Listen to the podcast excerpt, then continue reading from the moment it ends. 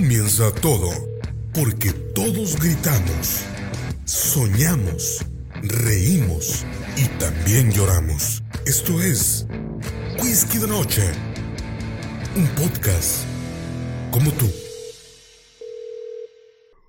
Hola, hola, ¿qué tal? Muy buenas noches. Es un gusto poder saludarlos a todos los seguidores de Whisky de Noche. El día de hoy, iniciando ya gracias a Dios nuestro cuarto episodio. Y muy contentos porque tuvimos la fortuna de poder eh, invitar a un gran invitado que de verdad este creo que vamos a tener una plática fantástica eh, una enseñanza muy enorme y sobre todo para la gente que no teníamos el placer de, de, conocerlo, pues conocer más de, él y, de todo lo que de todo lo que nos viene a ofrecer. Tengo el gusto de presentarles en Whisky o Noche al señor Hugo Adame. Hugo, buenas noches, bienvenido. Hola, muy buenas noches, Mario.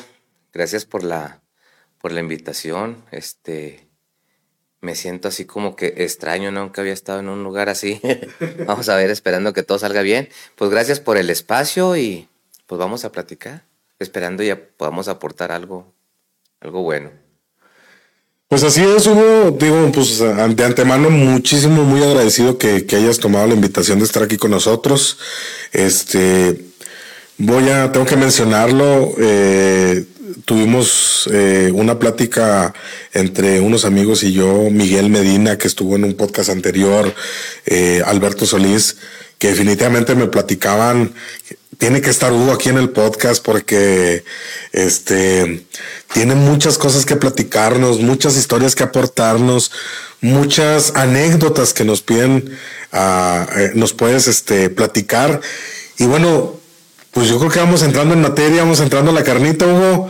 Este, quisiera que nos platiques quién es Hugo Adame para la gente que, que no conoce a la mejor de ti, pero que a lo mejor te va a ubicar ahorita en el transcurso de la plática en alguna de las cosas que tú haces. Híjole, pues Hugo Adame. Bueno, ya, ahora ya sé quiénes son los, los culpables, pues, de que me tengas aquí. Por si algo, ya sé quién reclamarle, ¿no? Pues Hugo Adame Hugo Adame, yo tengo pues 47 años de edad. Yo soy originario de La Perla, Chihuahua, un mineral a una hora de aquí de, Camargo a camino a, Ojinaga. Entonces ahí nací y yo creo cuando brincamos a secundaria nos trajo mi papá Camargo. Aquí, aquí estudié, aquí estudié la secundaria, el Cebetis. Salí del Cebetis, pues me fui de la ciudad a, a los Estados Unidos y regreso a Juárez en el 99 a, a emprender en los negocios. Ahorita estoy aquí en Camargo trabajando, ya tenemos 10 años de que regresé, 10, 12 años de que regresé a Camargo y estoy como pues comerciante, empresario aquí en la, en la ciudad y ahorita pues también nos toca presidir en la, en la Cámara de Comercio.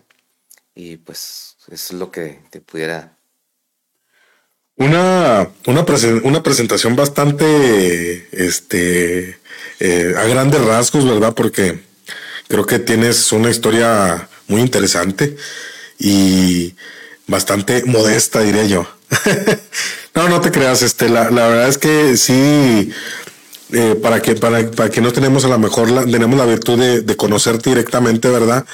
Pues eh, les platico, Hugo es el, el, propietario de Super Camargo, que quien en la región no conoce, el, el Super Camargo, que es uno de los negocios, yo creo que eh, de abarrotes más importante a nivel local aquí en la región y que definitivamente nos surte, yo creo que a la mayoría de los hogares camarguenses algo de lo que tenemos en nuestra despensa.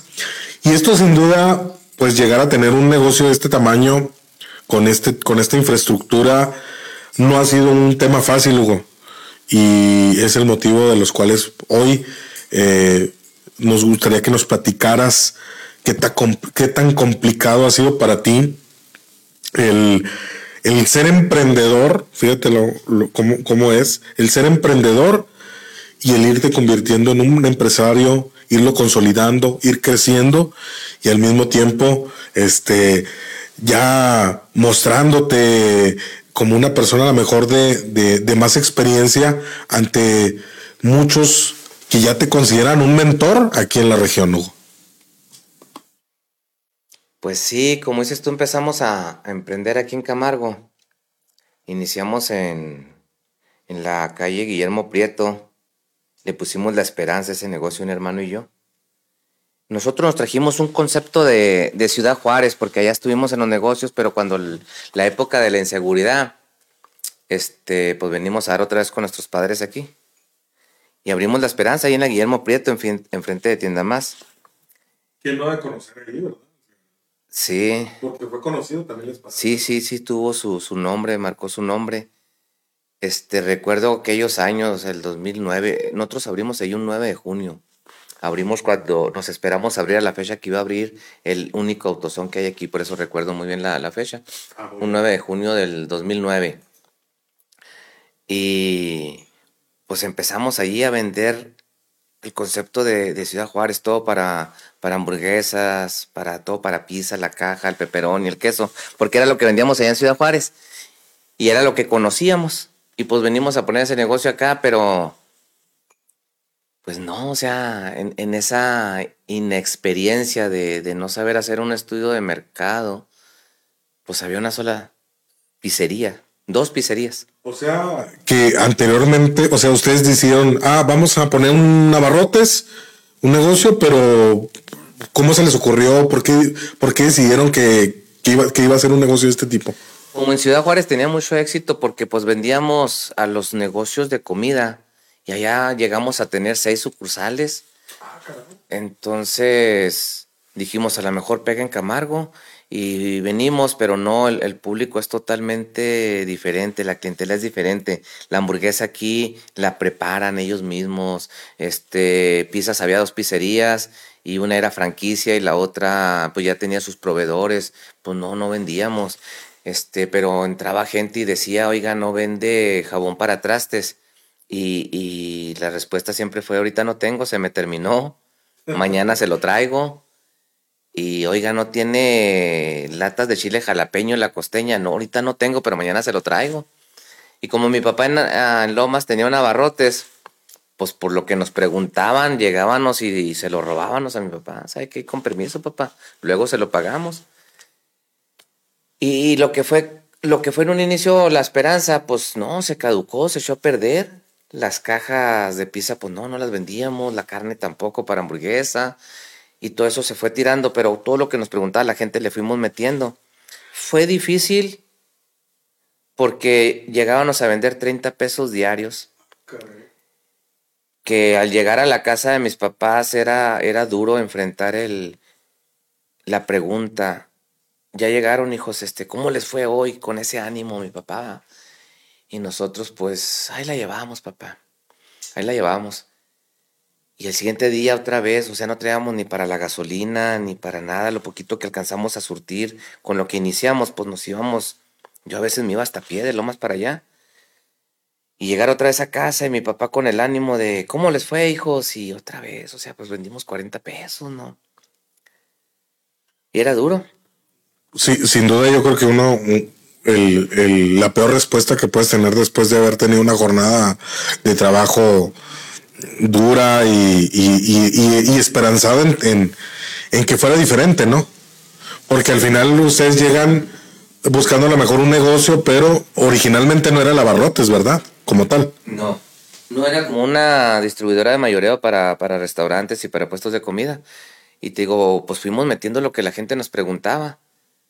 Y la historia empezó que, que empezamos como todo Camargo, ¿no? Abríamos a las 8, cerrábamos a la 1, regresábamos a las 3, cerrábamos a las 6, 7.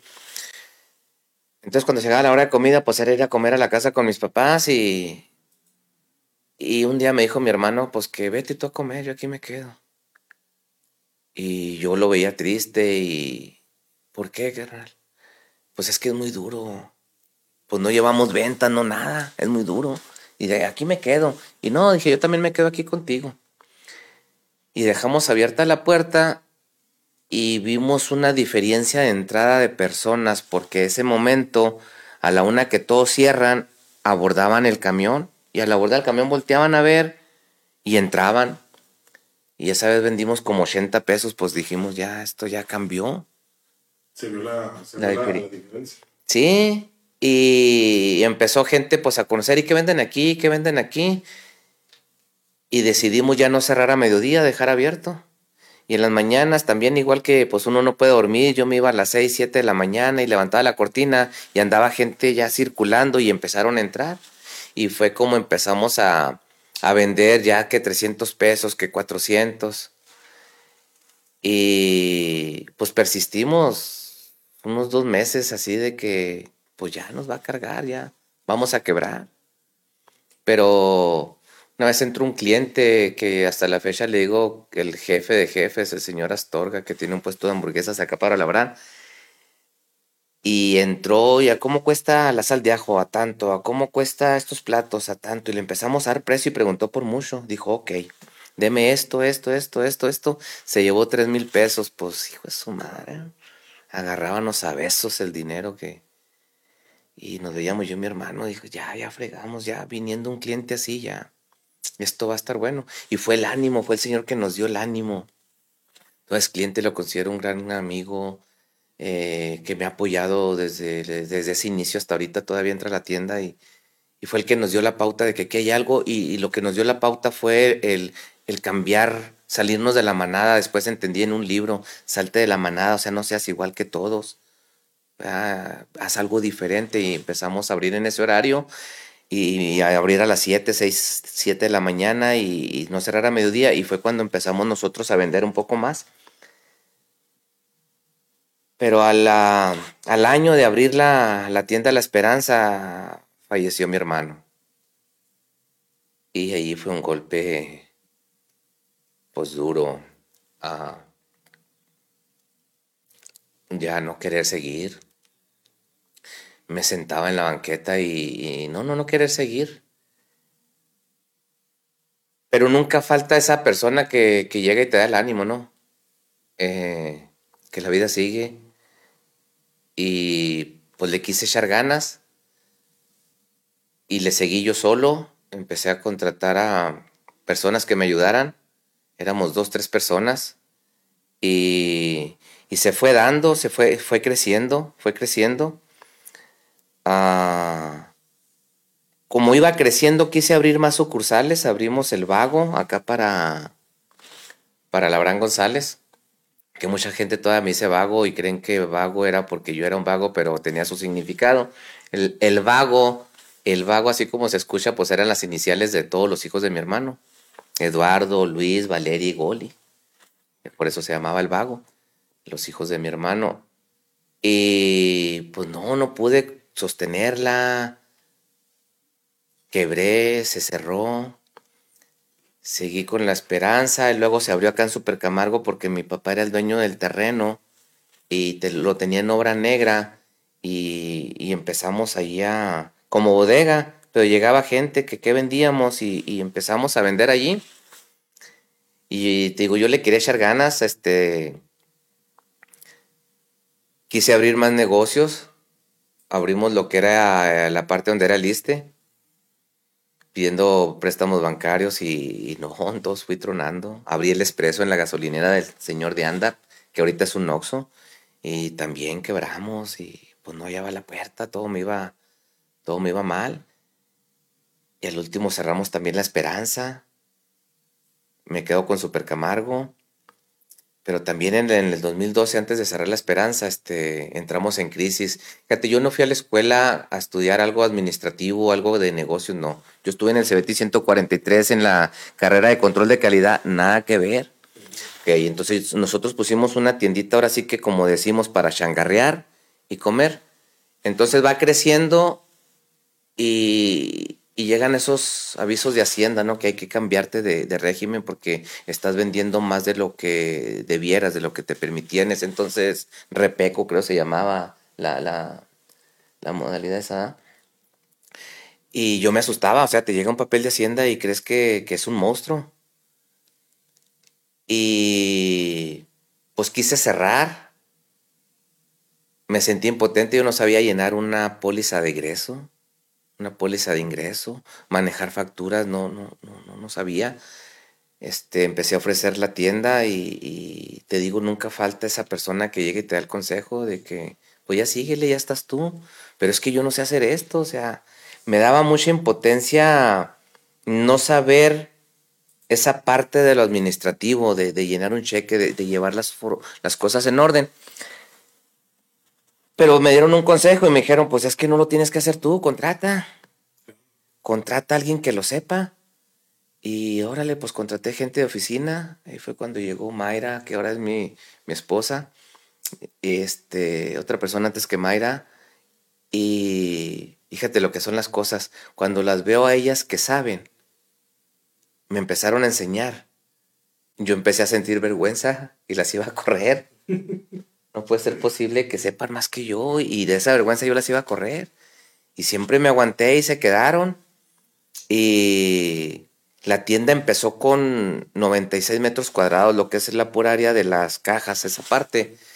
Y atrás tenía mi hermano pacas de alfalfa.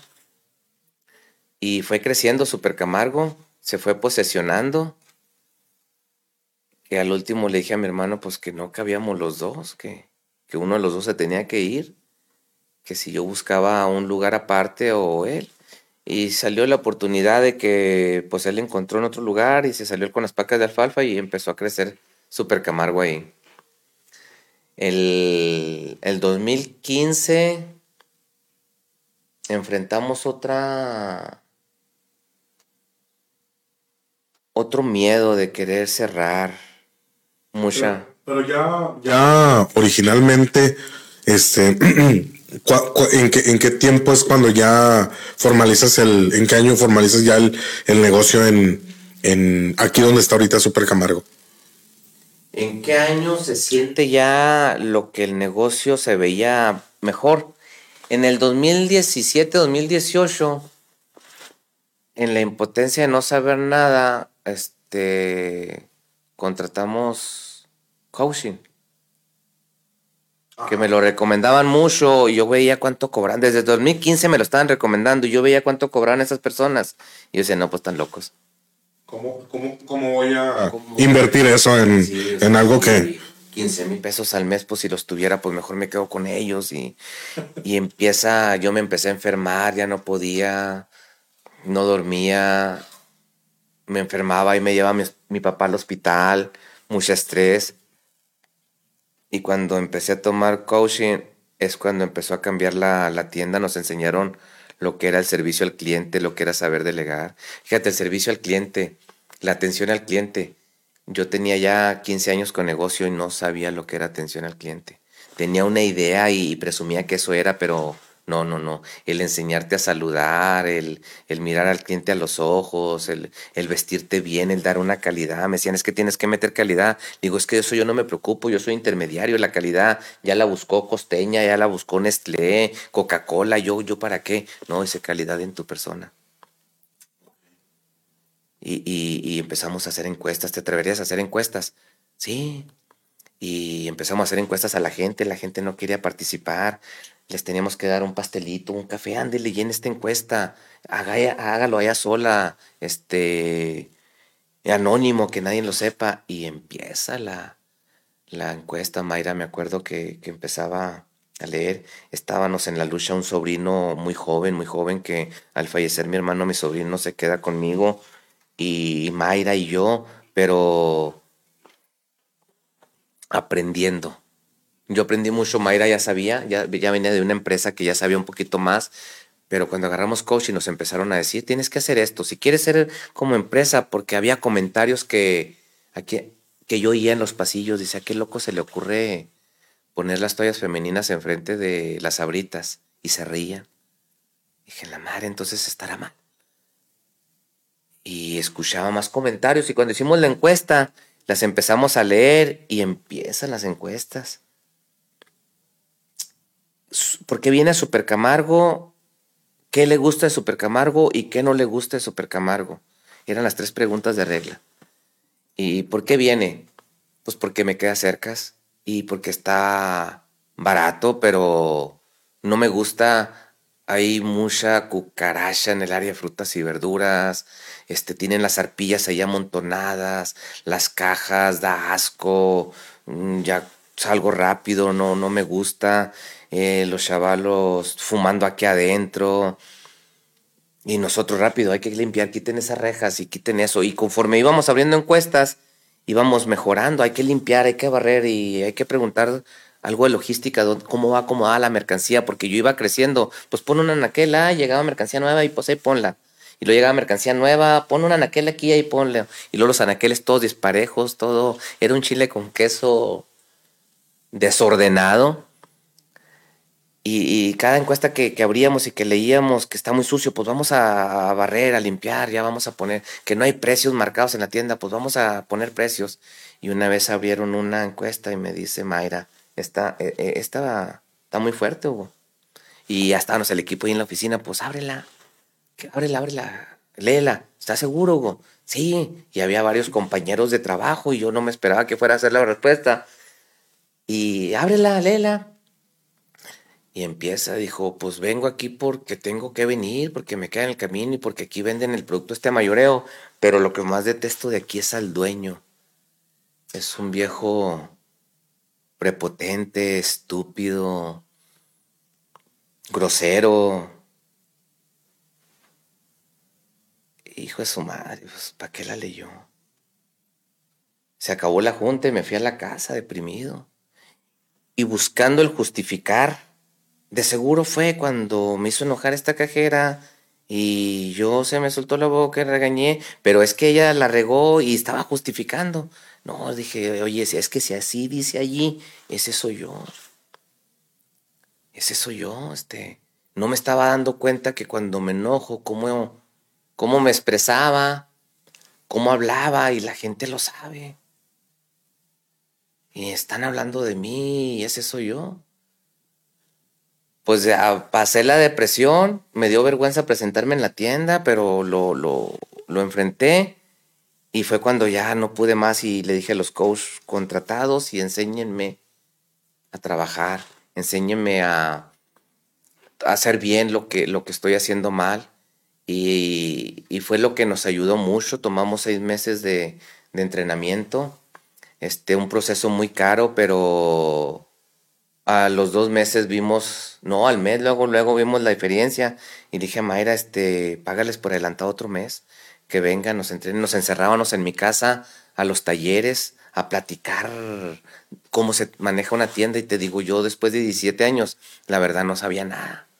O sea que eh, podrías considerar que ese momento fue tu parte aguas. ¿Cómo, ¿Cómo consideras que en ese momento estaba tu empresa? Cuántos empleados, cuál era la prosperidad que tenía tu empresa y cómo te cambia en ese, en ese lapso de tiempo cuando tú ya lo, cuando ya dices, ¿sabes qué? Ahora sí, necesito buscar una ayuda externa, alguien que me venga a orientar en, cómo dirigir esto.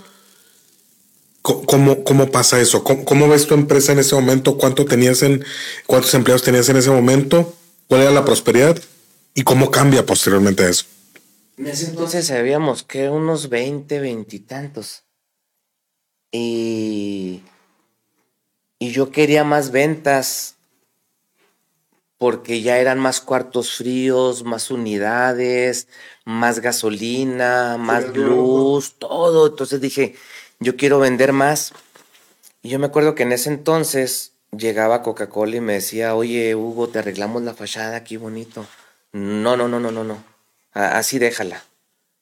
Y Chimex, oye Hugo, te arreglamos la, la, fachada aquí, te ponemos. No, no, no, así déjala. Porque era una casa arriba y abajo simples láminas, no parecía tienda, ¿verdad? Entonces una vez me invitaron a vivir una, una conferencia. Por eso yo tengo tanta fe en las conferencias. Me invitaron a vivir una conferencia a Guadalajara y allí descubrí cuando me dijeron, ¿eres, ¿tienes un negocio? Sí, bueno, ¿tienes un negocio o eres esclavo de tu negocio? Y, ay, cabrón, dije, pues trabajo de 4 de la mañana a 11 de la noche, se me da que soy un esclavo. ¿Y quieres ser dueño de tu negocio? Sí. Y empecé a, notar dónde estaba yo mal. Me dicen, mira, muchas veces los dueños limitan crecer el negocio. No, no, ¿cómo creen? Yo quiero que crezca. Pero no sabía de qué me hablaban. Y, fui comprendiendo que yo tenía que hacer cambios, este, tenía que estar abierto a escuchar, a, a que me enseñaran y viví esa conferencia y yo ya llegué con esa nueva idea a Camargo y al siguiente día empecé a construir la fachada y, y me quedé asombrado de que pasó un desfile de un primero de mayo, ¿sí va? Pasó un desfile, volteaba la gente y veía la fachada y decía, oye, esta tienda ya teníamos siete años ahí. ¿Y esta tienda cuándo la abrieron? Cuando yo suelto mis miedos y que empiezo a hacer otras cosas que no se trata de vender y comprar, productos, se trata de, dar un servicio, de, marcar una diferencia. O sea, eras tú. Sí. Realmente el, motor de, las necesidades de tu empresa eh, y, obviamente las carencias de tu empresa recaían en tu, en tu persona, en tu personalidad, en lo que tú estabas. Yo no podía crecer más y tenía que vender el negocio. Tenía que soltarlo y dedicarme a otra cosa porque ya no podía, era mucho lo que me enfermaba. Pero después descubrí, muchas veces dice uno, estoy harto del negocio, este, ya no me está gustando esto. No es cierto, después descubrí los, los negocios no hartan. Descubrí que lo que harta es la incapacidad y esos pequeños hábitos que repites que te llevan a tener unos resultados. Ya haber quebrado cuatro o cinco negocios, estar en el banco hasta el tronco de deudas. Y no me soltaban otro préstamo, le inyectaba Super Camargo y al cabo de tres años ya estaba igual de endeudado. Pensé en suicidio. Pensé en suicidio, en irme, ya se había muerto un hermano. Y una noche pensaba en arrancarme la vida y pensaba en mis padres, en mi otro hermano. Y descubrí que no hay negocio que harta, sino que mm, la pregunta correcta es cómo llevar a cabo un negocio porque la manera que lo vengo llevando por 17 años no me está resultando. No me está resultando. Y fue cuando conocí a estos coaches y, y platicábamos y decía, oye, pues ¿qué quieres cambiar? ¿Qué ves? Y yo decía, es que, es que está en la fregada, tengo que estar siempre en el trabajo, este, si no estoy yo, los clientes no compran, si no estoy yo, los muchachos no van a trabajar, si no estoy yo, las cosas no funcionan, o sea, yo tengo que estar viendo lo que se recibe, lo, que se vende, eh, yo quería capturar, recibir, vender, generar los cheques, todo, y luego me dijo, no, no, no, andas muy mal, ¿qué cuentos te cuentan? Necesitas Fíjate, yo aprendí del negocio, ¿cuál es tu definición del negocio? Me preguntaron. Y dije, pues negocio para mí es tener un trabajo propio donde no tenga un patrón y ganar un poquito más que un colaborador, que un empleado. Eso es lo que tienes. Eso pediste, eso tienes, no más. Pero ¿qué tal si te reprogramas la mente y le dices al negocio que un negocio puede ser algo así como algo sustentable, rentable, autosostenible, con estructura, con sistemas, con procesos, que se trabaje contigo y sin ti, que genere buenas ganancias. Ah, cabrón, se oye mejor. Ok, pues ahora enfílate a eso. No tienes que estar tú en el negocio. No, sí, cómo no. ¿Por qué? Pues porque el que quiera tienda, que la tienda, me dijeron. Y que al ojo del amo engorde al caballo. Y que si no estás tú, las cosas no trabajan. Y que el trabajo en un negocio es muy celoso. Si no estás tú, te roban. Entonces, todas esas frases son las que me tenían de esclavo. Cuando me dijeron, oye, ¿a poco vas al pollo feliz? Y dices, tráiganme un pollo para mí y mi familia. Y si no viene el señor de la rocha, no se los compro. Oye, un señor con 600 sucursales no tiene tiempo de atenderte a ti. Él anda aprendiendo más modelos de negocios, dando conferencias, paseándose por el mundo, gozando de su dinero. ¿A poco vas a Vancomer? A ver, ven, yo soy Hugo Adame. Traigo las ventas de Super Camargo. Si no me recibe mi dinero el señor Bilbao Vizcaya, no, no lo deposito. Claro que no, ese señor ni sus sucursales conoce. Y una última que me caló, ¿a poco vas a Telcel, Hugo? Y quiero un iPhone de 20 mil pesos. Si no me lo vende aquí el señor Carlos Slim, no se los compro. Ah, cabrón, ellos no están en sus negocios. Y me dijeron, mira, Hugo, ellos ni sus negocios conocen. Ellos crearon un modelo, hicieron un modelo, una estructura, un sistema y así lo quiero. Y así trabaja, ellos ven nomás números. ¿Tú qué quieres ser? ¿Seguir de esclavo o tener un negocio? No, pues tener un negocio. Entonces tuve que empezar a aprender de los que saben hacer negocio. Yo tenía un mentor. En esto de los negocios dicen, si no tienes un mentor, vas a batallar más. O sea, por vergüenza no hablas, no dices, te estás... ¿Y cómo andas? Bien, ¿y cómo va el negocio? Bien, porque tienes un ego en el que todo aparentemente está bien cuando yo entendí que tenía que hablar, o sea, tú vas al doctor y te sientes mal, ¿qué, te duele? No sé. ¿Cómo te pueden ayudar? Tienes que empezar. ¿Qué te duele? ¿Qué comiste? ¿A qué horas te dolió? ¿En qué momento? Ok, lo mismo es en el trabajo. Entonces yo tenía una persona en Juárez, al que aprecio mucho, al señor Roberto Pérez, que fue el que nos compró las sucursales en Juárez cuando nos venimos. Y yo le hablaba, le digo, oye Roberto, ¿cómo le haces en esta situación cuando los proveedores no te quieren vender hasta tantas compras en efectivo y luego después te fían. Y luego me decía, mira Hugo, se le hace así, me aconsejaba. Y luego después le hablaba, oye Roberto, necesito hablar contigo, ¿qué onda? ¿Cómo le haces en esta situación con los perecederos? ¿Y cómo le haces? ¿Y cómo le haces? Y le da mucha lata. Yo creo que una vez lo agarré mal parado. Y, le, le hice una pregunta y me dijo, mira Hugo, si no sales de tu negocio si no sales de esas cuatro paredes, no vas a aprender. Le digo, Roberto, es que ya tengo 15 años de experiencia. No, no, no, no, güey. Tú tienes un año de experiencia repetido 15 veces. Repetido 15 años. Estás haciendo lo mismo y lo mismo y lo mismo. Tú nunca vas a aprender si no sales de tu escritorio o de esas cuatro paredes. Sal a conocer, ve a las espoganes, ve a los foros, ve a conferencias, ve a cursos, ve a aprender de los demás cuánta razón tenía porque, fíjate la, la, realidad, empiezas a vender huevos y vendíamos, pones una cartera, otra cartera arriba y lo se amarraba con un lacito. Pues lo aprendí desde la perla, pues lo seguí repitiendo yo. Entonces yo batallaba y tenía que ir a Delicias a que me juntaran las tapas para comprarlas. Y a veces gastaba en gasolina, casetas, pedir por esas tapas y luego venía para ponérselas a los huevos. Porque sí se amarraban.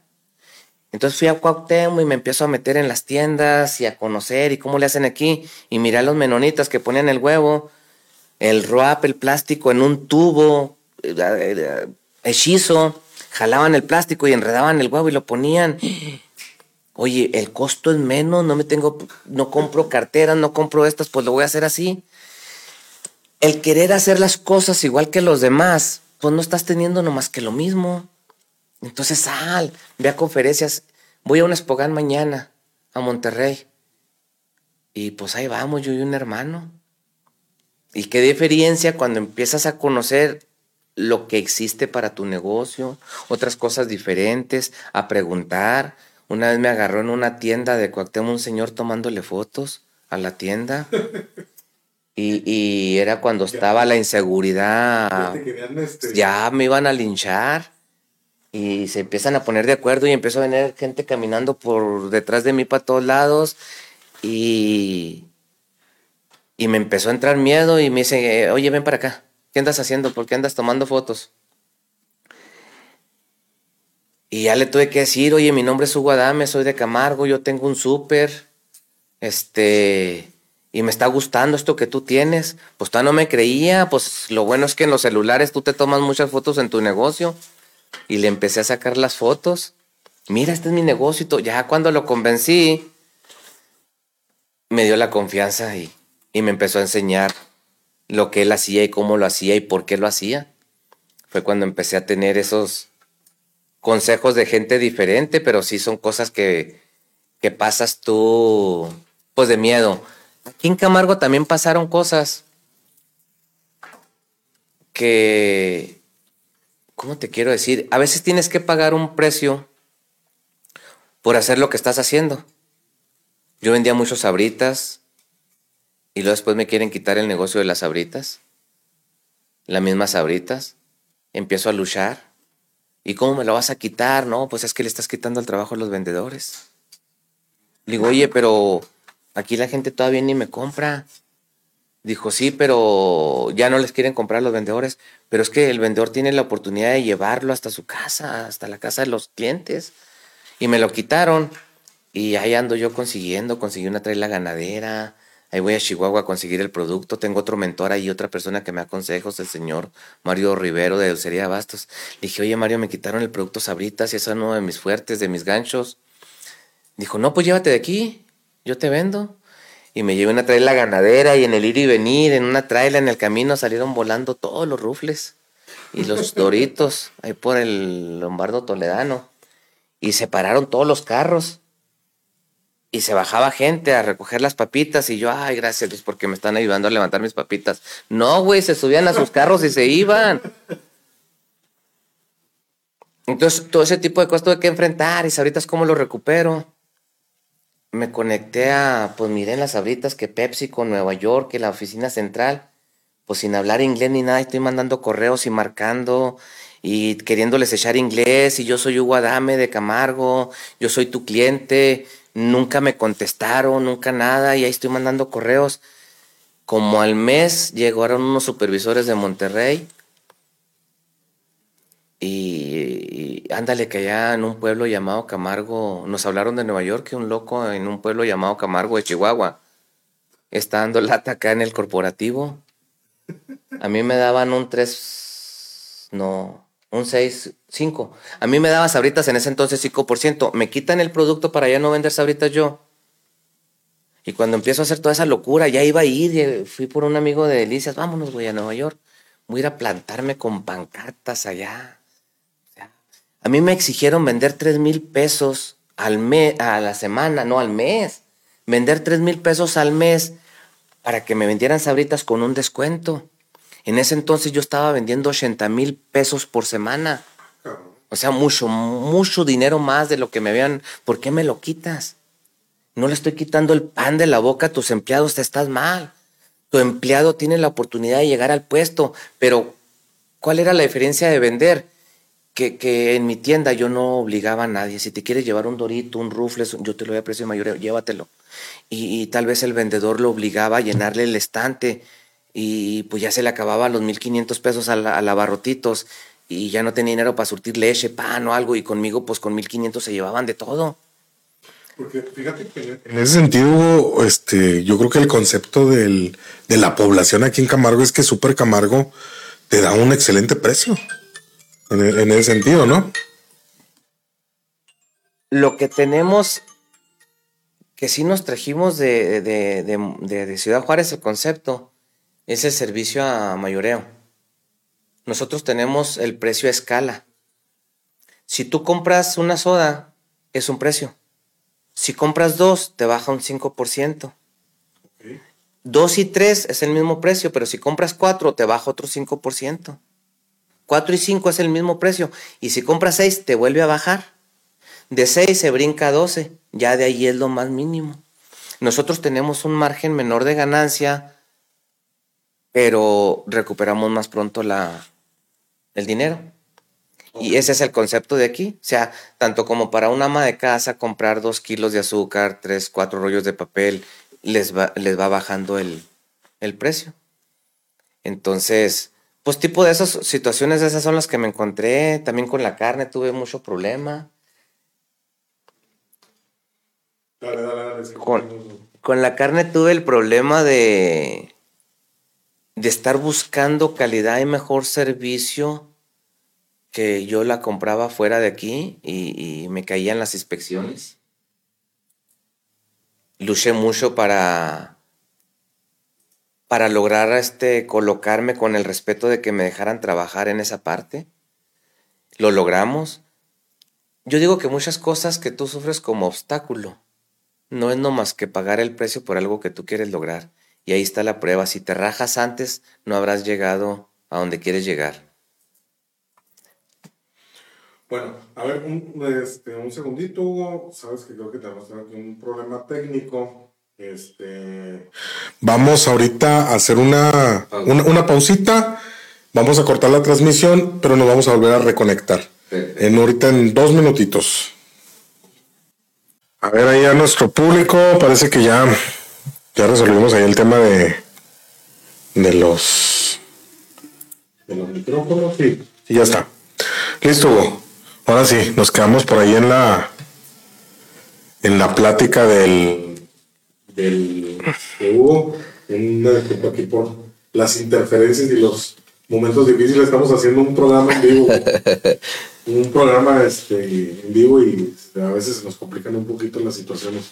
Pero retomando un poquito el, el, el, tema de lo que, bueno, de lo que nos estás platicando como tal, estamos hablando de que tú tienes un proceso de cambio de tu, pues de tu mentalidad como tal, como dices tú, 80% es un tema emocional. emocional y es un 20% un tema, este, ¿cómo, cómo lo llamabas? Eh, pues de marketing. Mecánico. Mecánico.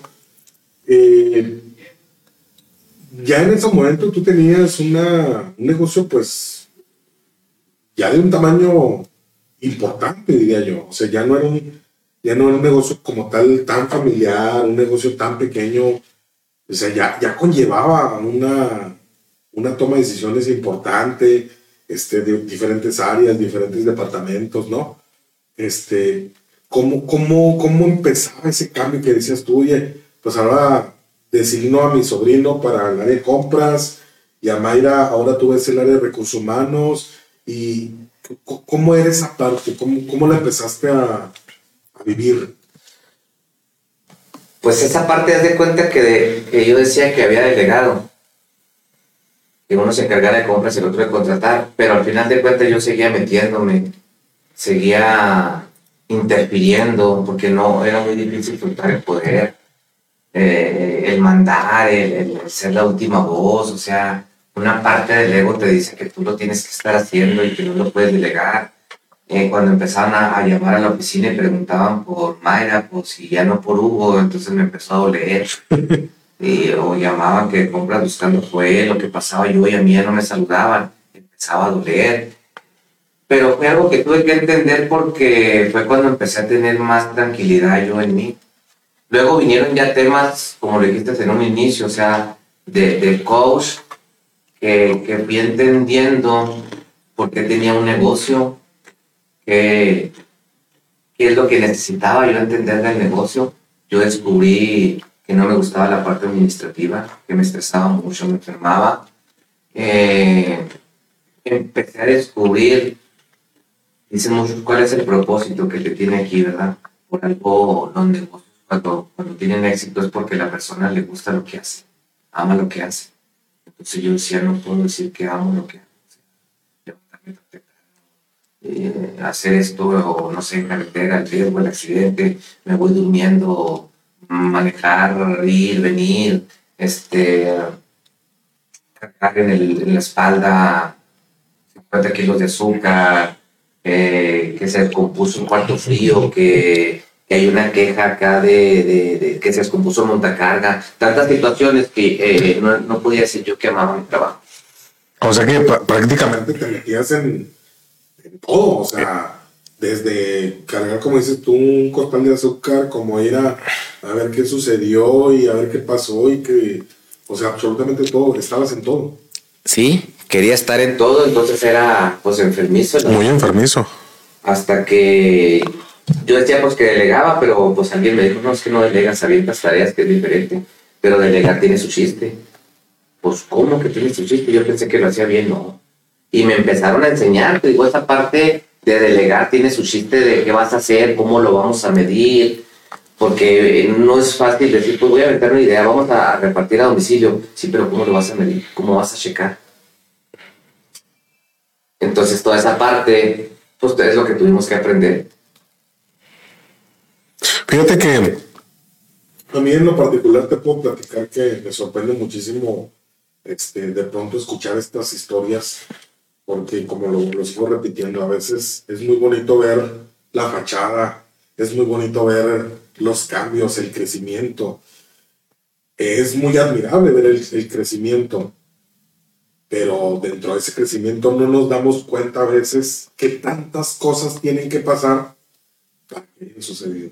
Para que realmente como tal, este, ahorita supongo que, como, como te lo mencionaba, la, la prosperidad que tiene la, la, la visión que tiene Super Camargo desde el punto de vista como, como ciudadanía, pues es muy grande. Yo digo, ¿quién, quién, no, ha, quién no ha visitado Super Camargo este, como, una, como una tienda de, de, insumos de abarrotes y, y, que de alguna manera de ahí nos obtuvimos muchos, ¿no, Hugo?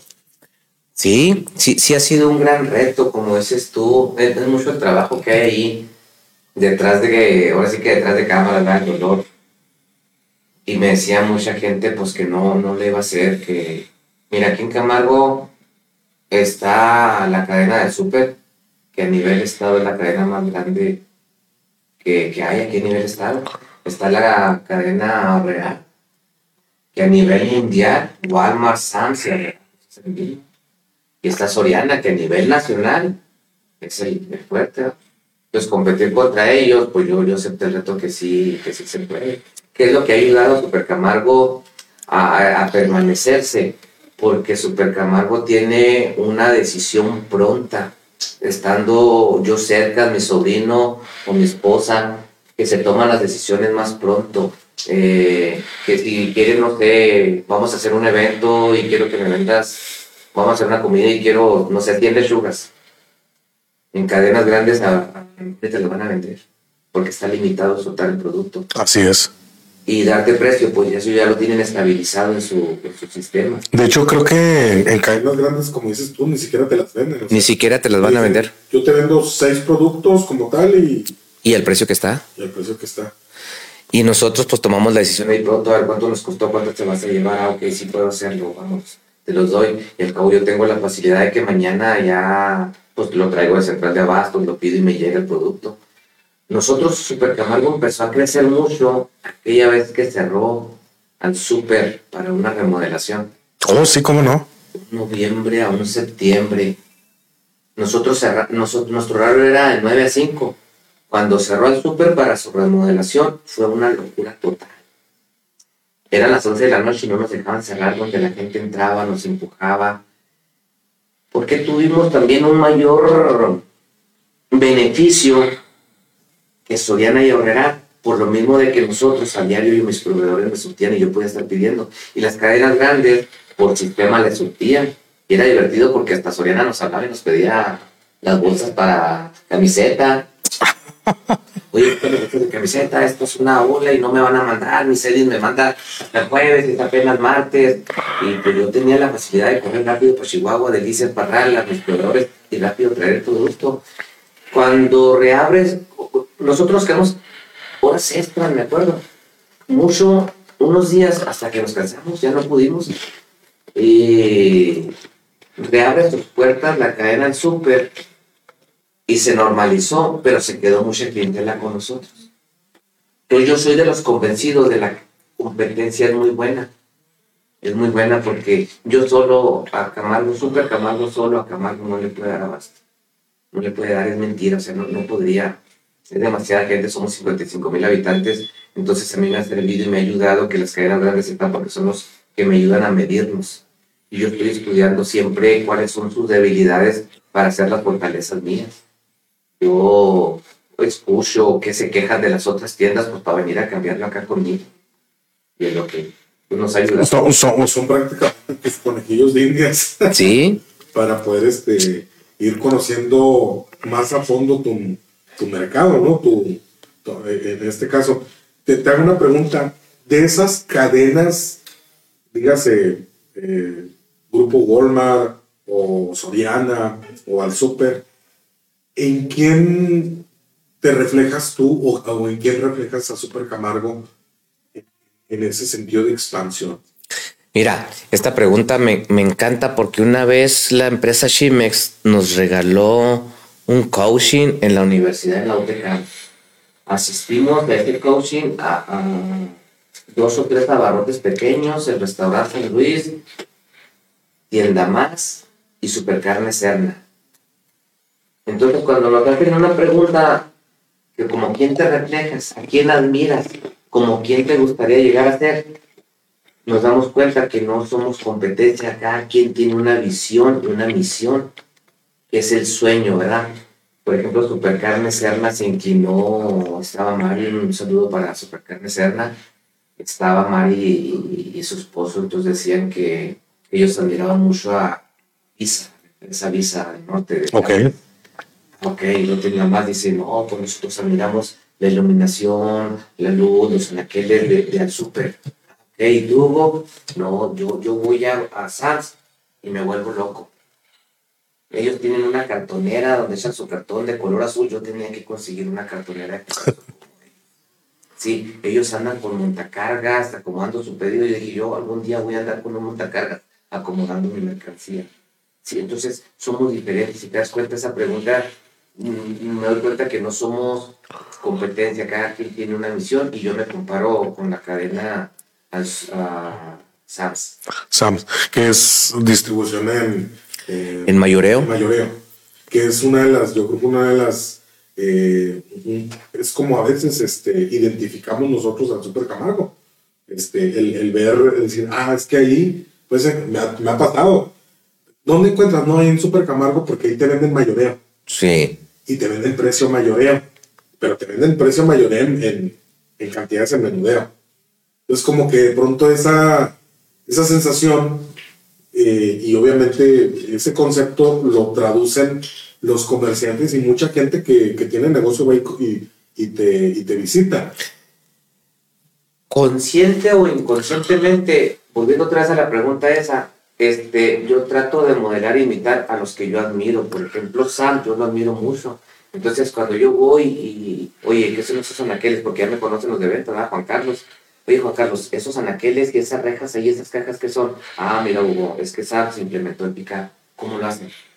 La gente por su celular hace un pedido, nosotros los surtimos y se lo ponemos aquí y ahorita llegan y se pitan allá afuera y salimos y se los damos. Tengo que llevar pica para Camargo, tengo que llevar pica para Camargo. Y lo implementé y sirve. Pica es suave porque si tú no te quieres en la mañana meter a la tienda que no te has alistado, bañado, llamas, oye, quiero un litro de leche y un litro de aceite hay paso y picas afuera, oye, soy, te toman el nombre, te hacen el pedido y luego te mandan un mensaje, ¿cuánto es? ¿Y cómo va a ser tu forma de pago? Y llega rápido y te lo dan. Lo implementé por modelar a ellos. Otro es que ellos manejan una aplicación también por, por el línea de la venta. Ok, nosotros, mi sobrino se encargó de, diseñar una aplicación, se apoyó con ingenieros de Chihuahua y, pusimos Dropi. Porque sí, en realidad yo admiro esa, Fíjate que esa, esa parte yo te puedo decir, no conocía esa, esa modalidad que tenía Supercamaro. O sea, estamos hablando de que ya estás a nivel de modelo competencia, ya estás innovando, o sea, estás en esa parte visionando a ver qué es lo que, qué es lo que va a servir. La pregunta viene ahora, cuando se viene esta etapa de la pandemia, que, ha sido una etapa muy complicada a nivel mundial y que este, yo creo que afectó a la mayoría de los, de los negocios, eh, empresas, grandes, este, grandes cadenas de negocios.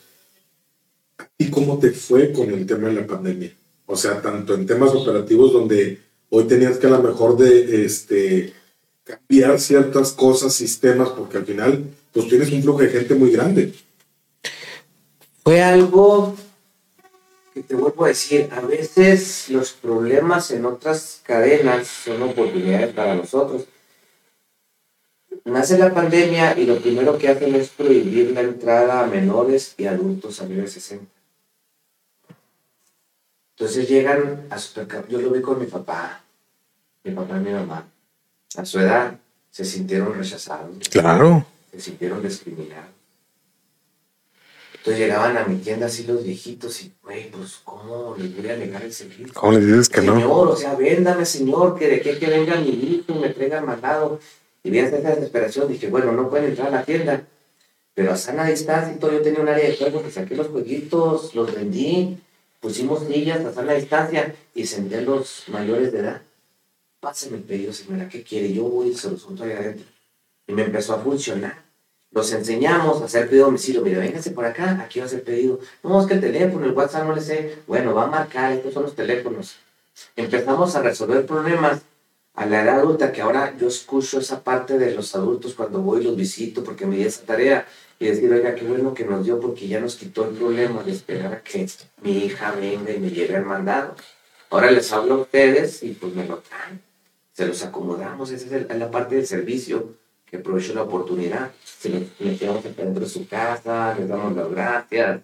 Este, e, es como solventamos esa parte de, de la pandemia. Fue muy duro porque pues no les pueden negar el servicio, no les pueden negar.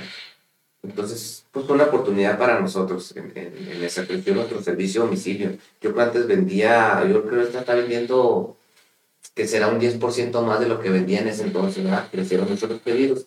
Cuando regresa la, la normalidad, la gente ya se quedó con la comodidad.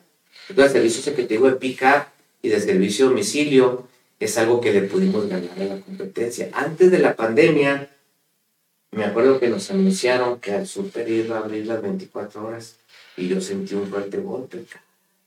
Yo no puedo hacer eso. Los costos. No, no. Yo sentí que me iba a ganar ellos. Pero ah, gracias a Dios, hasta ahorita, servicio a domicilio, yo les gano esas No, es que yo creo que definitivamente, este, como dices tú, ¿no? una de las grandes cosas que yo creo que podemos valorar es la atención este, incluso aunque a veces sea más caro. Este, ¿Cuántas veces no te has preguntado el hecho de que, ¿qué tiene que aunque me cobre un poquito más caro, pero este, me gusta cómo me atiendes, me gusta cómo me, cómo me, me hacen servicio? Yo creo que en el sentido Super Camargo siempre lo hemos observado que es un, que tiene un modelo, o, al menos en esta, esta nueva época, de que, de que los mismos este, eh, trabajadores te ayudan, te llevan tu mandado hasta, hasta tu carro, este, te cruzan la calle porque es un, un conflicto, supongo, el tema de, de, tener la puerta de tu negocio y a los dos metros tener la calle, ¿no? Porque al final este, el flujo de Super Camargo ya no es para tener una calle ahí, pero bueno, este, las necesidades así son. Y, y, y cómo la gente, a pesar de todo eso, a pesar de, de, verse un poquito a lo mejor más complicadas, siguen fieles a, a esa sensación de, de, estar en una tienda eh, como si fuera la tiendita a la vuelta de tu casa. Eso es lo que a mí me, esa percepción me da.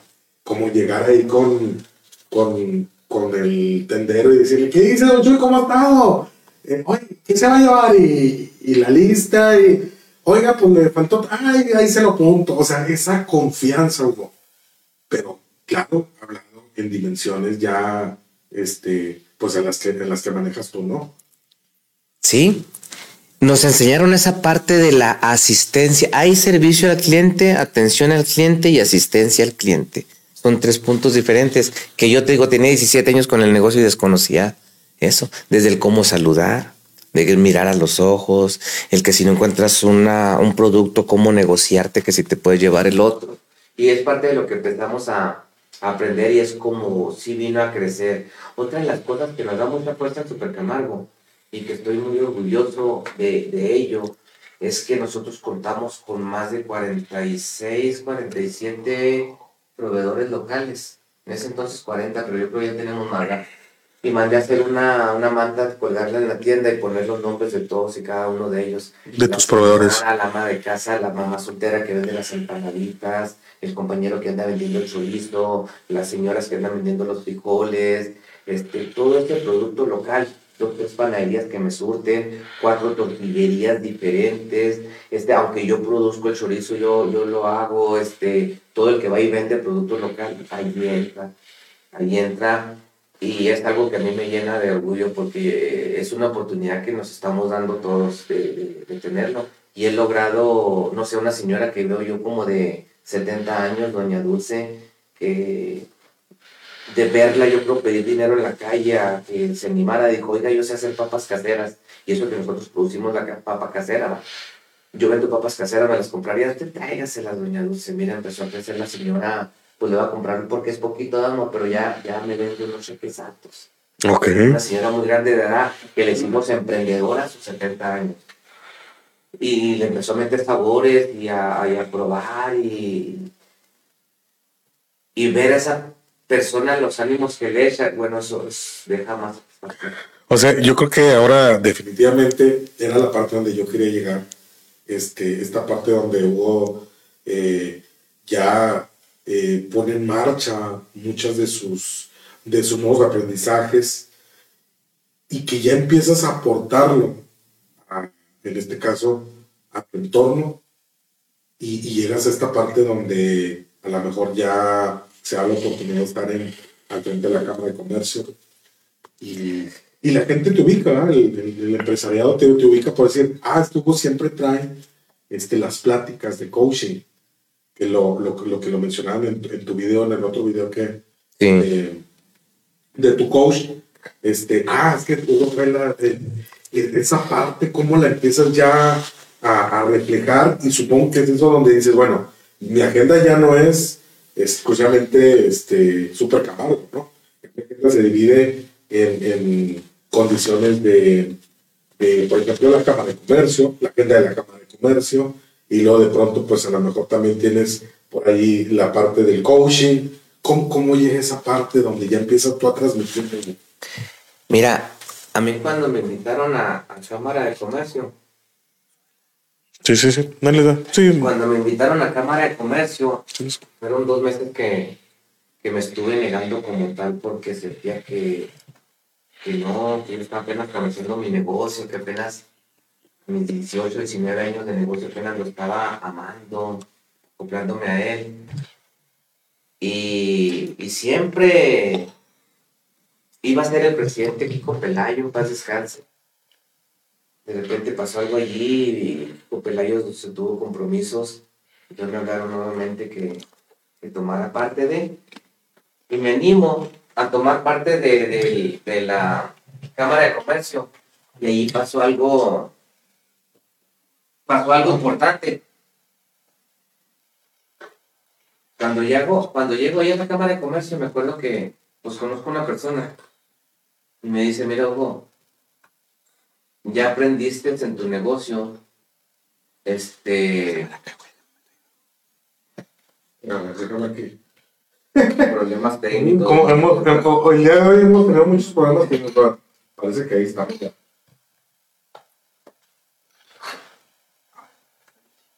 Ahí está. Ahí está, ya. Digo, cuando llegué a Cámara de Comercio, me acuerdo que me recibe una vez una persona y me dice, bienvenido a la Cámara de Comercio. Dice, tú ya enfrentaste en tu negocio, no sé, los problemas de, de, trabajar 14, 16 horas. Y ya enfrentaste el haber encontrado un boquete y donde te robaron mercancía. Y ya enfrentaste las peleas que genera un negocio con tu propia familia Muchas veces vivimos hasta el divorcio por la culpa de un trabajo, de un negocio. Y las peleas, ¿no? Con los proveedores, todo. Ya enfrentaste todo y ahora sí en Cámara de Comercio te vamos a enseñar a, lo que es un, un negocio. Y me, me, impactó y me... Ok, ¿dónde? Pues a parar oreja. Entonces, lo que yo traigo en Cámara de Comercio es precisamente eso, lo que a mí me ayudó, lo que son las conferencias y las capacitaciones, que es lo que yo pues invito a, gente acudir porque es donde aprendes un poquito de alguien que ya lo logró, como lo hizo. A, cambiarte el chip, ¿no? A... cambiarte el chip, a cambiarte las creencias, le llaman paradigmas, esas frases que te repites, esos que cuentos te cuentas en un negocio para estar encerrado. Y los cuentos que te cuentas son esos de que es que si no estoy yo, las cosas no salen bien. Y necesito estar yo porque si no, no se vende. No, no es cierto, aprendí que en un negocio el cliente lo que busca es quien le resuelva. Pero como el sueño, el, el dueño a veces dice, me dijo un coach, el dueño a veces anda de metiche en todo. Le, van y le preguntan al de las frutas y las verduras, ¿cómo la, la de aguacate? Y no sé, a 50 pesos al kilo. Y luego te andan buscando, te hacen cola a la oficina y sales a cómo. No, pues a 48 pesos al kilo. Entonces siempre te van a buscar. Sé firme y cuando tú des el mismo precio que el, otro, dice, ya no Entonces, tú, tú hacías, eh, delegas esa responsabilidad, a lo mejor, por lo que te platicaba hace un ratito, de que a lo mejor hoy tienes a tu gente que tiene la posibilidad de un precio sin la necesidad de llegar hasta, pues en este caso hasta el, hasta el director, ¿verdad? O, o hasta el gerente general. Es que hicimos un esquema en el cual ya se puso quién era gerente, líderes, sus puestos. Entonces empezamos a hacer juntas, cosas que no sabía yo hacer. Nos quedamos dando un cuarto a hacer juntas. Entonces ya ponernos de acuerdo que lo que contestara uno tenía que contestar todos. De esa manera íbamos a resolver más pronto cualquier situación. y, y descentralizar la toma de decisiones, ¿no? Fíjate que qué importante hubo, de verdad, este, eh, cómo en que cuatro años dio una total vuelta, este, súper, o sea, de ser a lo mejor lo que dices tú, una, una, empresa, creo que bastante, de un tamaño bastante respetable, pero con muchos paradigmas, ¿no? Con muchas incertidumbres, este, con mucha falta a lo mejor de, de, de visión y de algunas cosas que a lo mejor, como decías tú, este, estaban por ahí limitadas, ahora a lo mejor a tener una, una visión mucho más establecida, más consolidada. Y lo más importante que ahora ya incluso a, la posición de que el creador de todo esto esté ya buscando apoyar a otros este, empresarios, a otros comerciantes, a otra gente que definitivamente está en un punto que no, no, no lo dudo, eh, muy complicado muchas veces. O sea, que nos hemos hecho la pregunta, oye, ¿qué hago? O sea, ¿está pasando esto? ¿Será el único que me está pasando? ¿Y por qué me va tan mal? Y, por, y nos hacemos todo ¿Sabes por qué te va tan mal en un negocio? Yo empiezo a irme mucho mejor cuando te vas poniendo en orden. Y yo le tenía miedo a ponerme en orden por ignorante. O sea, ahí te va. Cuando llega Mayra al equipo, descubre que yo no pago las extras. O sea, yo les daba ahí, ahí te van 100 pesos más, ahí te van 100 pesos más, ayúdame. Y luego, la verdad, pues no sé quién nos vaya a escuchar, pero ya ahorita gracias a Dios estoy liberado todo eso. No les daba seguro a los, colaboradores. Si tenía 20, nomás sabía que le daba seguro. Entonces, cuando me dice Mayra, les vamos a dar seguro a todos no es de ella el dinero. ¿Cómo se va a pasar La voy a comer. Pero siempre hay algo que te intuyes, hey, empieza a hacerlo. Empecé a pagar los impuestos, empecé a darle alta a todos el seguro. Ahorita no entra nadie si no hay seguro de por medio. Empecé a hacer contratos laborales. Los problemas es que contratas a un colaborador y te empieza a llegar tarde, este, te empieza a hacer daños en la tienda ¿por qué no puedes correr? ¿Por qué entras en el miedo de atorar a un colaborador? Porque sabes que algo estás haciendo mal y viene una demanda. Y caer en conciliación y arbitraje no es agradable. No. Pero cuando das seguro, cuando pagas impuestos, cuando pagas el predial, cuando pagas horas extras, cuando tienes un, un contrato, cuando tienes un reglamento interno, no tienes por qué tener miedo.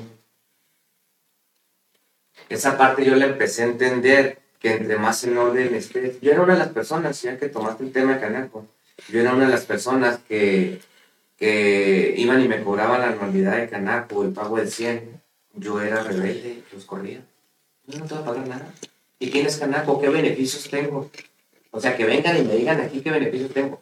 de grosero, Eva, y los corría. Grosero, estúpido se puede decir, porque la misma ignorancia mía de no entender que si no estás afiliado a una cámara, no puedes crecer, no puedes aprenderles. Empiezo a entender esta parte, decía, pues ya, ya lo vi después el beneficio, ¿verdad? Cuando pues me empecé a afiliar a Canafro, empecé a tomar las conferencias, empecé a tomar las capacitaciones y, y, todo fue más, más fácil. Ahora que estoy en Canaco, que dices tú, es que Canaco Camargo lo ven como un rancho, lo ven como no hay apoyos o que mucha, mucha situación tiene que si en gobierno federal sale un apoyo o, o sale, vamos a hacer esto, trabajo, vayas a los municipios donde existan, no sé, de 2.000 negocios para arriba. Entonces, aparece Camargo, no hay negocios en Camargo, y tú vas y peleas, y hay negocios en Camargo, mira, vente, vamos a contarlo. Sí, físicamente los tendrás, pero registrado no existe. Entonces, ¿cómo queremos que lleguen cosas buenas de aquí?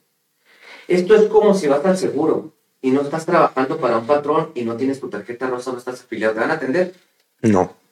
Es lo mismo que en una cámara. Entonces, ahí hay mucho crecimiento. Yo ahí empecé a crecer mucho. Yo ahí empecé a conocer gente que me empezaron a ayudar, que empecé a aprender. Eh, tuve que entrarle a la tecnología. Yo no le sabía la tecnología. Cuando yo estuve en el Cebetis, no existían estas computadoras. Yo estuve en la generación 90-93. Cuando a mí me dicen, tenemos que dejarla, antes era una pistola y marcar todo el producto. Y me decían, tenemos que entrarle a las computadoras. Yo me enfermé una semana. Y hasta que me dijo mi hermano, ya, tú no estás enfermo, le tienes miedo, porque da mucha vergüenza que tú, 30, 26 años, llegue un chavalito 18 con una capacidad tremenda. Y son cosas que tienes que enfrentar, que son detallitos que, causan miedo y causan vergüenza que tienes que entrar. Hoy en día, pues ya todo computadora, que eh, las terminales para punto de venta, el vender por, por aplicación, eh, pues usar la tecnología. Estar prácticamente al, a la vanguardia de las cosas que van saliendo, estarte actualizando y estar innovando. Estarte actualizando, estar innovando, exactamente. Porque si no, pues te quedas obsoleto, te quedas atrás. Y nomás estás quejándote cómo le hace aquel y cómo vende. Pues aquel se actualiza. aquel va innovando. Hugo, este, creo que hemos tenido una, una plática, una entrevista bastante agradable.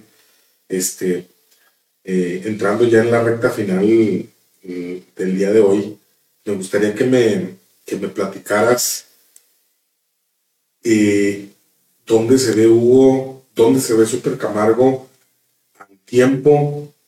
Creo que hoy este, me, me platicabas que también este, traes nuevamente la conferencia de tu coach. Este, platícanos este, esa parte y, y, dónde, y, dónde te ves. O sea, al final, digo, creo que mucha gente hoy tuvo la oportunidad de conocer esa parte blanda de, de Hugo, esa parte que a lo mejor no es tan fácil venir a, a decirla y, y traerla que nos cambia una perspectiva enorme, te lo puedo decir yo a nivel personal. O sea, porque de pronto conocemos a la gente y lo vemos y, y, a lo mejor vemos ese crecimiento. Tenemos a veces eh, el, mal pensamiento y, y, cuando vemos un negocio crecer, le ponemos peros y, le ponemos pretextos propios. Ah, de seguro, quién sabe qué, de seguro. Pero a veces no sabemos toda la trayectoria. El sufrirlo, el hacerlo, el insistirlo. La, mira, aquí nos está pasando el programa, se nos apaga, se nos cae.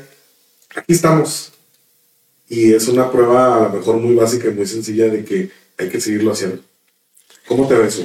¿Cómo se ve, Guadame? Yo con todo lo que he aprendido y las conferencias y los coaches, en mí nació una, un sueño de que yo quería ser coach, de que yo quiero transmitir a los demás lo que yo aprendí.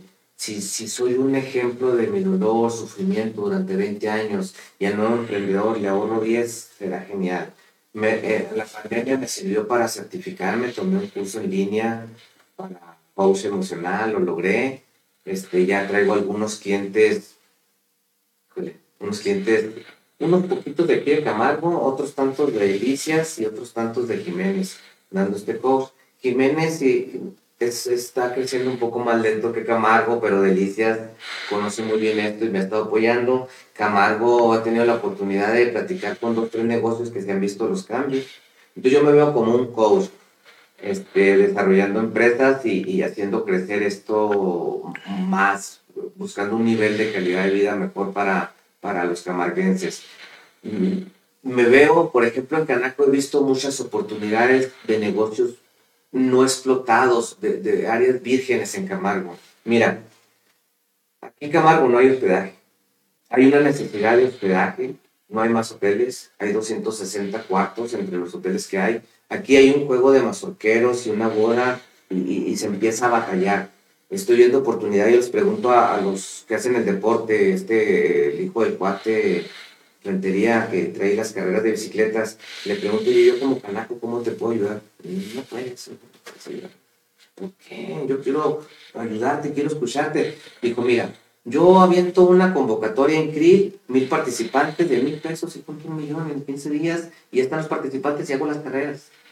Lo aviento en Huachochi, mil participantes, una convocatoria para mil y en 15 días los junto. Le aviento para Camargo, 350 bicicletas. 150 participantes. ¿Por qué? Pues lo dicen, yo te caigo en CRI, o yo te caigo en Huachochi, porque aquí no hay hospedaje, no hay donde quedarse. Entonces, he aprendido no necesitas ser un experto en el negocio, nomás entiende lo que es el negocio. No, no, no que seas hotelero, sino que entiendas la parte administrativa. Ahora sí que un gerente, estos son los números, esto es lo que se quiere proyectar, se, quiere ganar. Eh, ahorita ya traigo algunas casas de renta, eh, ya estoy rentando, precisamente el post que viene se le rentó un departamento 550 mm, pesos diarios que, fue bien y el, el dueño del departamento le fue mejor tres, cuatro casas que viene un grupo de, de, de, 16 que juegan softball y tres maestros que no encontraron habitaciones. Y ahorita preguntas por una habitación para este fin de semana, el 18 y 19 ya no hay. Es complicadísimo. Complicadísimo, entonces hay que aprovechar tipo Airbnb. Mm. ¿Por qué saco este tema? Porque viene en estas conferencias. Bueno, ahí donde me veo es juntando este tipo de oportunidades que hace falta aquí y convencer a la gente que esto hay que hacer ya convenció a una señora, ya la, casa la muebló, su departamento lo está mueblando, otro compañero comerciante va a aportar su casa, otro compañero trae dos casas que las van a aportar para hacer eso, subir, oye, va a haber un torneo aquí, sí, pues aquí están estas casas disponibles en caso de... Mm, no, no me quieran ver al rato como competencia de los hoteles, no, o sea, los hoteles que, que hay alternativas donde la gente puede llegar. Donde sí, que, que se puedan quedar aquí en la región. Entonces me veo como coach y, desarrollando ese tipo de, nuevos negocios que faltan aquí en, en Camargo. Aquí faltan locales de renta. Ahora que yo y mi hermano nos vamos a asociar en un nuevo modelo de, de piezas básicas de carne, este, batallamos para encontrar un local. Le dimos vuelta a Camargo y, y, batallamos. Hay unos que no dan el tamaño que nosotros buscábamos y, y vimos esa nueva necesidad entonces, el buscar y comenzar a la gente que si vas a invertir, este, esa es una buena oportunidad. Vienen las conferencias, viene Pablo Merino, este coach que en el 2018 a mí me cambió el chip. Este, va a estar en una conferencia el próximo jueves 24 a las 3 de la tarde. Él va a hablar de desarrollando tu poder creativo. Nosotros todos tenemos un poder creativo que no sabemos. Yo te puedo decir que yo descubrí que el supercamargo no me gusta comprar y vender abarrotes. No me gusta el administrativo, pero descubrí que yo tengo uh, un poder creativo que ahí puedo expresar mi creatividad.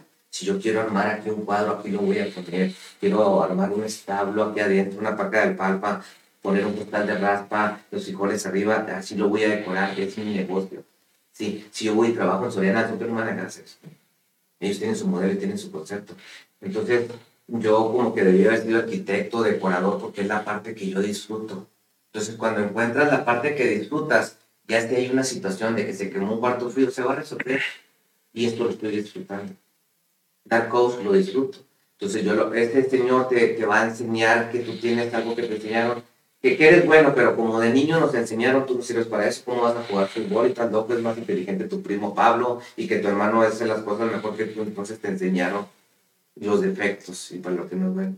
Y aquí yo descubrí, no, pues soy bueno para hacer esto y lo voy a hacer. Tú vas a Supercamargo y a mí se me me poner una soga aquí, unas espuelas acá, una lechera vieja, le di barniz, la puse bonita, unas lámparas antiguas, les di vida eso es lo que yo estoy expresando en Supercamargo. Eso me da energía para levantar mi, mi esposa que se encarga de la administración, mi, mi, sobrino de las compras, y yo me ando paseando, platicando con todo Es algo diferente, ¿sí? Y eso yo quiero dar por como Pablo que te ayuda a descubrir tu poder creativo. Luego viene Sandra Sinde, que esta chica yo la escuché hace dos, tres meses en Ñoqui, dando una conferencia de IGON para la región Centro-Sur. Hice lo posible y lo imposible por traerla de España hasta Camargo. Va a tener un costo de la conferencia 120 pesos.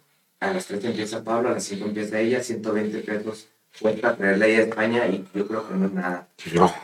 Yo pagué por ir a ver a Pablo 16 mil pesos a Guadalajara y aquí por 120 pesos. Yo creo que es una oportunidad de ir a verla.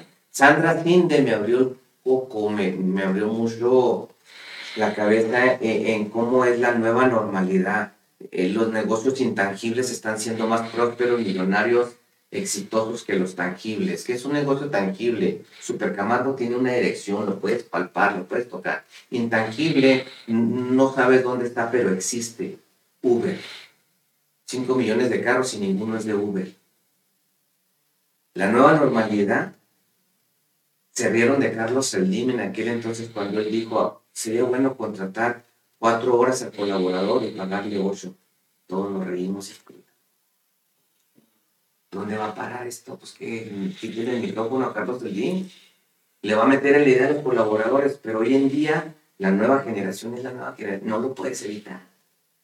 Sandra Sinde viene y te platica cómo le está haciendo Europa, que fue mucho más productivo, lo está haciendo Japón, el trabajo híbrido, tres días en la empresa, dos días en la casa y dos días de descanso, dan más productividad y te va a ir mejor. O sea, Airbnb es otro negocio intangible que no tiene ni un cuarto y tiene millones de hospedaje. En un Uber tú eliges la hora que vas a entrar y si tienes que ir a ver tu novia o una visita al doctor algo, nomás te sales de la aplicación y haces lo que tienes que hacer. No tienes que pedirle permiso a nadie porque tú eliges tu horario de trabajo y cuánto quieres ganar. Son los negocios que están saliendo más exitosos ahorita. Entonces ella platica muy bien la parte híbrida, la parte de la tecnología que muchos nos rehusamos a comprar una máquina. Pero una máquina, mira, para muestra un botón, vete ya en Chihuahua, pero los que tienen la oportunidad de ir al paso, en Walmart son 60 cajas. Ya te paras, ya no son tres.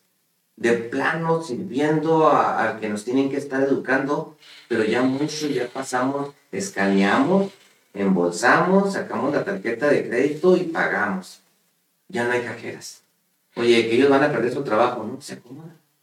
Le tenemos tanto miedo a la tecnología no sé qué edad tengas tú, pero a, mi edad en la guerrera entraba hasta las casas disqueras. Llegar y ver el atuendo de los bookies, de los rileros del norte, de los tigres y los 20 CDs y comprar mejor. Ya no existe. Spotify se encargó de fundir las casas disqueras. La gente no se murió, o sea, otro empleo. Que nos pueden, que nos pueden escuchar, acuérdate, este, este, aprovechando, ¿verdad? Aprovechando en Spotify. Antes para hacer un casting Televisa, qué oportunidad tenías que esperar, qué tanto tenías que sufrir. Ahora en YouTube salen artistas y ganan muy buena lana. Entonces la tecnología viene a dar ese brinco de muchas cosas que se pueden hacer. Antes un invento duraba ocho años, no le daban oportunidad. Hoy si yo invento algo, mañana me lo puedes tumbar, porque el Internet está abierto para todos. Entonces Sandra Cinde viene a platicar mucho de la tecnología, de la innovación, del nuevo comercio, de la nueva manera de hacer negocio, y yo creo que vale la pena ir a escucharla. 120 pesos no son nada. ¿En, dónde vas a estar, va a estar ubicado, este, o dónde pueden adquirir este, los pases? Los, boletos están en Canaco, 150 pesos en taquilla, 120 preventa. preventa. La conferencia es el jueves, de 3 de la tarde a 7. Al siguiente día vienen cosas buenas también. Viene Alan para hablarnos, hablarnos de franquicias ¿Qué necesitas para mm. hacer tu negocio franquicia o qué necesitas para adquirir una franquicia? Viene Fideapage que te dice, pues, cuánto dinero necesitas, qué, qué requisitos necesitas para comprarte una franquicia. Viene Innovatec a decirte cómo te puedes desarrollar una idea que tú tengas. ¿Cuánto cuesta esa? No, las demás ya van a ser ah, abiertas al público. Gratuita. Oh, ok. Nomás la conferencia de Pablo y de Sandra tiene el costo, pero los demás ya es gratis. ¿Y, ¿Y, dónde van a estar ubicadas? Las conferencias, los, ah, en el auditorio, auditorio. municipal, ahí atrás del súper, ahí van a, ahí vamos a estar esperando los espero si la oportunidad de asistir. El sábado vienen tres artistas, José Luis Ordeños, el tenor, Socorro Emilia y Evangelina. Evangelina, que son tres artistas que vienen para inaugurar la, la ruta La Cuna de Artistas de Cámara. Oye, pues me sorprende, de verdad, tienes un, un, este, un repertorio ahorita de, de actividades y de eventos como si estuviéramos prácticamente en la feria ya. Oye, este, 120 pesos el, la posibilidad de tener estas dos personalidades en el mundo del coaching y luego posteriormente el día siguiente tener... Eso de la franquicia es muy, muy interesante. Porque realmente, este, ¿cuántas veces no te has pensado en decir, oye, quiero emprender algo? Y luego piensas, ¿y qué hago? Bueno, ¿dónde puedo? O tengo una lanita que quiero invertir. Ahí es el momento especial para poder este, asistir ¿no? a, todos estos eventos. Sí. Sí, este, hay negocios, hay franquicias. Mira, no sé si conozcas a Juanito de Daivaso. Sí, ¿cómo no? De vender clamatos con picantes, lograrlo hacer franquicia, que se convierte en un gran sabor y, lo hizo franquicia y se está ganando mucho dinero. Yo creo que aquí hay negocios, mira, yo miro mucho el negocio Chicken Place. Chicken Place, yo creo me gustaría, qué orgullo verlo en Jiménez, en Chihuahua, en Ciudad Juárez.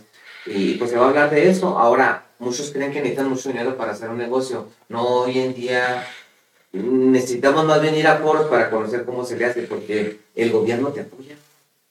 Claro, tienes que cumplir ciertos requisitos. La Cámara de Comercio te apoya, te, ayuda, te, orienta, te, asesora. Las herramientas, te ponen las, los, conferencistas. Sí. No, qué barbaridad, Hugo, de verdad. Este, creo que este, te voy a pedir que haya una, una segunda este, episodio contigo más adelante. Este, indudablemente creo que tienes muchísimas cosas que aportar para, para la comunidad, tanto como empresario como ahora al servicio de la Cámara de Comercio, que indudablemente creo que es, te, te queda a la medida el, la chamba y que de verdad nos puedas venir a traer este, todas estas oportunidades para el crecimiento y sobre todo para el enriquecimiento quitarnos lo que nos decías ahorita, este, ¿cómo decías? Los cuentos que te cuentas, los paradigmas que traes ahí, las creencias. En la, cabeza. Ahí está. Pues será un placer, si vuelves a invitar, claro que sí. Claro que sí, será un placer. No, muy, muy agradecido. Y bueno, pues a toda nuestra audiencia, igual, este, muy agradecido. Denle seguir a la página de Whisky Anoche. Nos pueden estar este, escuchando. Esta eh, plática que tuvimos ya continúa este, en Spotify a partir de un ratito, en unas dos horas. Ya estamos disponibles ahí en, en Spotify. Y, este, y bueno, pues no, no, me queda más que este, ahora confirmar lo que tanto me han platicado de ti, Hugo. Este, muy agradecido que estés aquí. No sé, algo que quieras mencionarles a la gente, tus redes, algo donde te sigan. Este, ah, antes de que se me olvide, una pregunta. Si alguien tiene una duda y hubo por en la calle este, alguien que tenga un negocio, alguien que tenga... ¿Se puede dejar contigo? No, sí, sí, sí, sí, sí, yo amo esto. Yo una vez dije a mi esposa esta últimamente, este, no me quites esto. Va a venir gente a mi casa a platicar, no, te, no, no me quites esto porque es una bendición poder aportar a, a alguien. Si yo vivo en la Mazatlán 405, me veo enfrente de las puertas del casino, ahí es su casa, ahí tengo dos sillas, ahí tomamos café y ahí desarrollamos negocios. Ahí la gente a platicar. Pueden platicar con Luis de Hamburguesas Martita, Jorge, Varo, o sea, todos ellos que han platicado conmigo y que les he visto resultados de estos tacos, este, son empresas que le pueden decir si es verdad o no y si es verdad, o sea, los espero. Estás abierto. Sí, me hablan, me acerco a sus negocios, me acerco a sus casas, porque yo es lo que amo ser, o sea, aportar lo que yo he aprendido. No, pues muchísimas gracias, Hugo. Este, de verdad, público, eh, vamos a estar aquí muy pendientes de tanto de tu trayectoria y, definitivamente de todas las opciones y alternativas que vengas a traer aquí a, la región, como las, tus conferencias, las pláticas y esperemos en Dios verte muy pronto, a lo mejor ya consolidado y, y con fechas este, dando ese coaching que tanto te gusta, que te ha cambiado y que te ha hecho ser una persona este, admirable. No, muchas gracias, muchas gracias. Un abrazo y seguimos el Whisky de Noche la próxima semana. Buenas noches. Buenas noches.